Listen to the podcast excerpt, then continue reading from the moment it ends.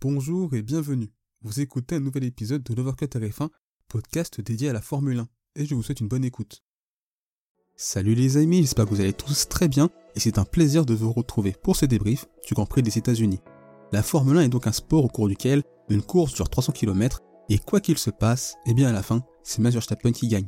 Voilà la façon dont on peut résumer la tournure que prend notre discipline. Une 33e victoire en carrière, la 13e de la saison, et voilà le record de Vettel et Schumacher égalé. Son Grand Prix avait parfaitement bien débuté, avec un excellent départ qui lui a permis de prendre l'avantage sur Sainz. La suite de sa course a été tout en maîtrise, jamais réellement inquiété par Hamilton. Mais tout aurait pu basculer au 36e tour. Un arrêt manqué, près de 11 secondes d'immobilisation, ce qui est suffisamment rare chez Red Bull pour être souligné, et voilà que le néerlandais voyait coup sur coup Hamilton et Leclerc le passer. Mais à partir de là, la machine Verstappen s'est lancée, et plus personne ne pouvait résister. Un rythme d'enfer, des dépassements sur Leclerc puis Hamilton dans les derniers tours, avant de s'échapper vers la victoire.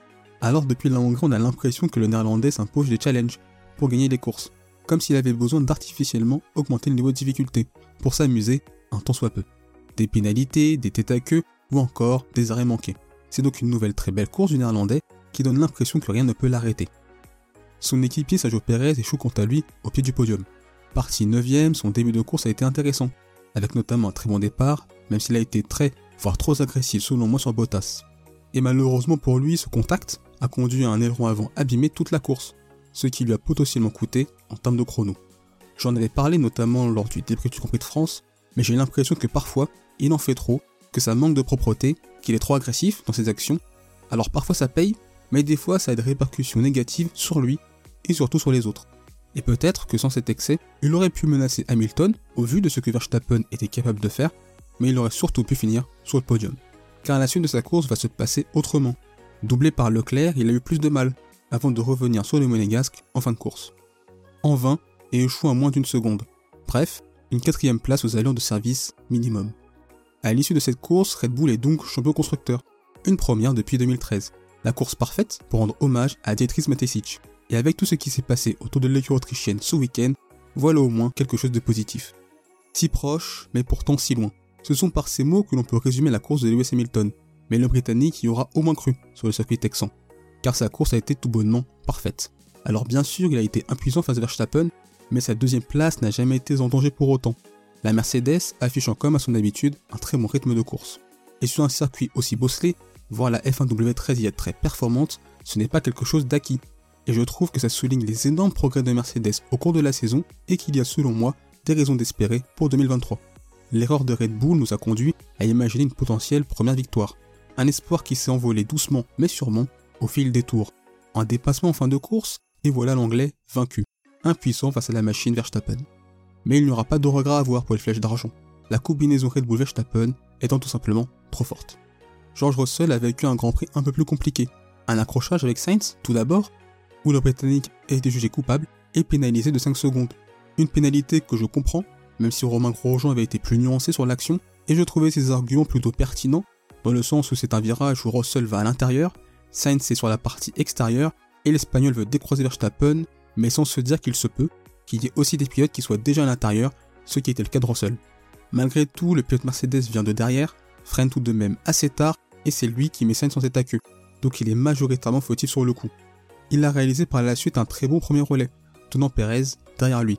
Malheureusement, sa pénalité, plus la safety car, lui font perdre deux places au profit de Perez et Leclerc et par la suite il a été plus en retrait par rapport à ses concurrents directs. Et c'est donc une course mitigée, qui contraste avec celle de Lewis Hamilton, mais c'est une course également qui symbolise selon moi la baisse de performance de Russell depuis quelques courses. Systématiquement battu en qualification depuis 5-6 courses et battu très souvent en course, mais il est surtout très brouillon et il fait des erreurs. Bref, le Russell dominant impressionnant chez Mercedes en début de saison semble bien loin. Encore une fois, les flèches d'argent été mises en course qu'en qualification, un très bon rythme de course qui a permis à Hamilton de se maintenir sans forcer à cette deuxième position, même si malgré tout, l'écart face à Red Bull me semble encore important. Douzième au départ, troisième à l'arrivée, on peut considérer que c'est une très belle remontée de Charles Leclerc, mais c'est un nouveau Grand Prix qui montre les limites de la Scuderia Ferrari face à Mercedes et Red Bull. Un début de course assez prudent et même en mode diesel, car il a mis du temps à remonter dans ce premier relais, ce qui m'a un peu surpris notamment quand on comparait avec Perez. C'est le premier grand bénéficiaire de la safety car suite à l'accident de Bottas. Un arrêt gratuit qui lui a permis de se retrouver quatrième. un joli dépassement sur Perez au 30e tour, mais son dernier relais a symbolisé à lui seul ce qui est devenu Ferrari dans cette deuxième partie de saison. Il n'a pas su résister à Verstappen, ni même suivre son rythme, au point même de voir Perez revenir dans ses roues, et avec un ou deux tours de plus, je pense qu'il ne finissait pas sur le podium. Encore une fois, l'usure pneumatique trop importante de la Ferrari F75 fait que sur la longueur, Leclerc n'a pas pu tenir. Et c'est devenu une constante dans cette deuxième partie de saison. Je le dis depuis plusieurs courses, mais cela atteste la théorie selon laquelle Ferrari est maintenant une monoplace de qualification, mais pas de course, et que du coup sur la longueur d'un relais, la Scuderia Ferrari est clairement en dessous de la Red Bull et même de la Mercedes, ce qui est inquiétant pour la suite. Le meilleur des autres de ce Grand Prix est donc Lando Norris, un résultat qui n'a pas été si simple à obtenir, malgré le fait qu'il partait depuis la sixième position. Tout d'abord car c'est l'une des victimes de la safety car, mais aussi parce que clairement, la McLaren était un ton en dessous de l'Aston Martin, et que Norris a pas mal lutté en début de course face à Gasly encore Bottas. Mais il a fait une très bonne dernière partie de course, avec notamment pas mal de dépassements qui lui ont permis de décrocher cette sixième place. Une course qui contraste avec celle de Daniel Ricciardo. Un week-end aux allures de chemin de croix, un Grand Prix où l'Australien était dans l'anonymat le plus complet, végétant dans les dernières places du début jusqu'à la fin. Une course où on a l'impression que rien n'allait. Et je pense que là, il a clairement touché le fond. Bref, un naufrage auquel on a assisté, et seul Latifi a fini derrière lui. C'est dire le niveau qu'il avait à Austin, surtout quand on voit Norris 6 Et c'est vraiment triste de voir ce pilote autant galérer cette année et de le voir errer comme ça. Et pour la première fois de la saison, l'Australien a paru désabusé, impuissant. Quand vous pensez que ça ne peut pas être pire, c'est là que ça allait. Je ne sais pas comment je fais pour continuer, car dire que c'est douloureux est un gros euphémisme. Fin de citation. Des mots forts, et je vois mal comment Ricardo pourrait rebondir lors des trois courses restantes, et je me dis quelle écurie voudra de lui avec cette saison en 2023 et même 2024.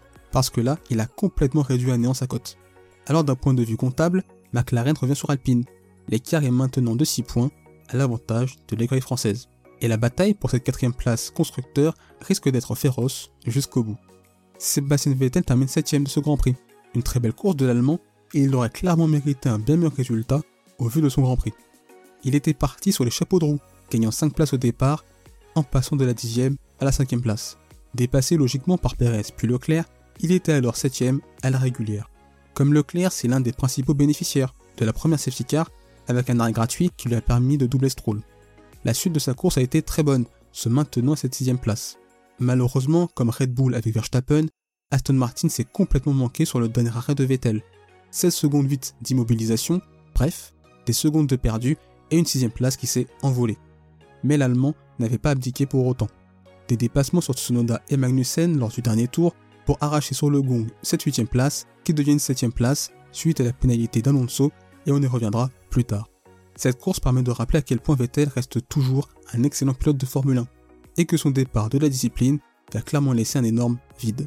Pour Aston Martin, c'est donc un week-end mitigé, car même si en termes de performance pure, ça a été très bon, puisque c'était clairement la meilleure des autres, eh bien l'équipe et Stroll ont gâché une opportunité en or d'inscrire de très gros points. Malgré tout, l'écurie britannique revient à un petit point d'Alfa Romeo au championnat constructeur. Et vu la dynamique actuelle, je vois mal comment Alfa va pouvoir conserver sa sixième place, tant la Stone me semble au-dessus.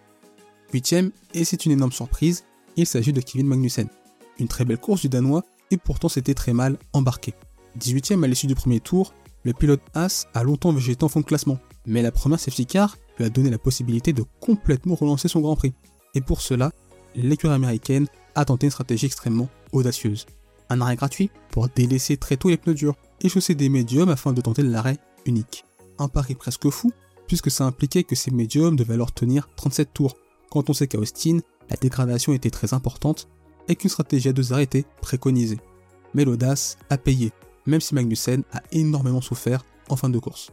À domicile, As a donc stoppé l'hémorragie, en inscrivant enfin des points, chose qui n'était plus arrivée depuis le Grand Prix d'Autriche, soit 9 courses. Et dans sa lutte face à AlphaTauri, l'écurie américaine a fait bien mieux que limiter la casse, reprenant 2 points à l'écurie italienne. Malgré tout, on a l'impression que ce ne sera que par des coups d'éclat et des stratégies extrêmement audacieuses qu'As pourra finir les courses dans le top 10. Une autre surprise de ce Grand Prix est la 9ème place de Yuki Tsunoda, puisqu'en partant 19ème, on ne pouvait pas imaginer qu'il puisse terminer cette course dans les points. Cette remontée a été favorisée notamment par un excellent départ, avec 5 places de gagné. C'est l'un des premiers pilotes à s'arrêter, dès le deuxième tour. Il a donc pu undercuter quelques pilotes. 11e lors de la première safety car et 8e lors de la seconde, il a su par la suite se maintenir dans les points. Et c'est enfin top 10 pour le pilote japonais.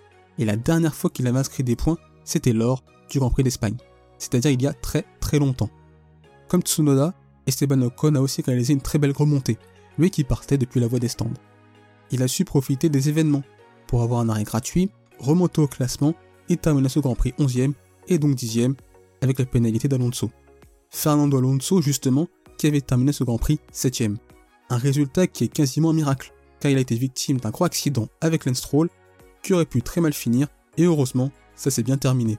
Sur le coup, on voit le léger décalage de Stroll vers la gauche, et même si Alonso se décale lui aussi tard, bah le souci c'est que dans ce genre de situation, on va plus reprocher au défenseur de changer trop tard de ligne, puisque c'est lui, par son mouvement, qui va dicter les décisions de l'attaquant et non l'inverse. Et c'est pour ça que Stroll a été jugé responsable et pénalisé de 3 places sur la grille de départ pour le Grand Prix du Mexique. Un accident qui a été un mal pour un bien, finalement, car il a pu rechausser des durs pour aller au bout du Grand Prix, ce qu'il a réussi à faire avec une voiture endommagée. Et il faut d'ailleurs souligner la solidité de l'Alpine. Mais l'Espagnol a écopé d'un stop and go, soit 30 secondes de pénalité, à la suite d'une réclamation de Haas pour voiture trop endommagée et n'étant plus suffisamment sûre.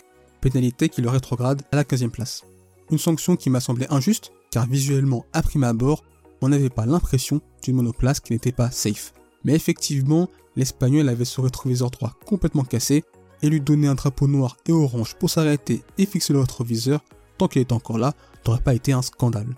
Beaucoup peuvent critiquer le procédé, mais à plusieurs reprises cette saison, As et surtout Magnussen ont subi des drapeaux noirs et oranges les contraignant à s'arrêter au stand pour des raisons de sécurité, avec notamment des ailerons abîmés et qui bougeaient pas mal. Et encore une fois, tout ça souligne les incohérences de la FIA week-end après week-end, puisque ni Perez, ni Alonso, ni Russell n'ont reçu ce drapeau durant la course, alors que pour As, ça n'hésite pas. Et bizarrement pour les commissaires pendant la course, le cas Alonso n'était pas un problème, mais après, ça le devient.